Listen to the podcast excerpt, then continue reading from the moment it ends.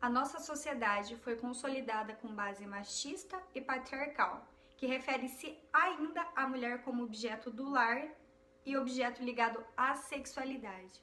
O olhar religioso não é muito diferente disso. Ele pressupõe que a sexualidade é pecado, imoral e suja.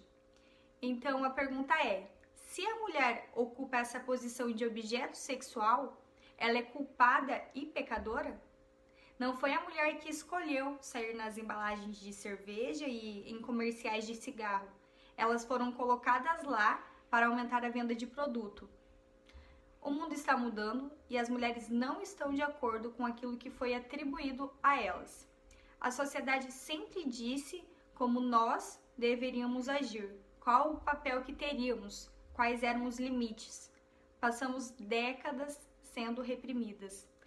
A partir do momento em que nós começamos a ter autonomia, tanto do que pensamos como também do que sentimos e fazemos, a sociedade passou a criticar tais condutas, defendendo padrões normativos e se opondo ao feminismo.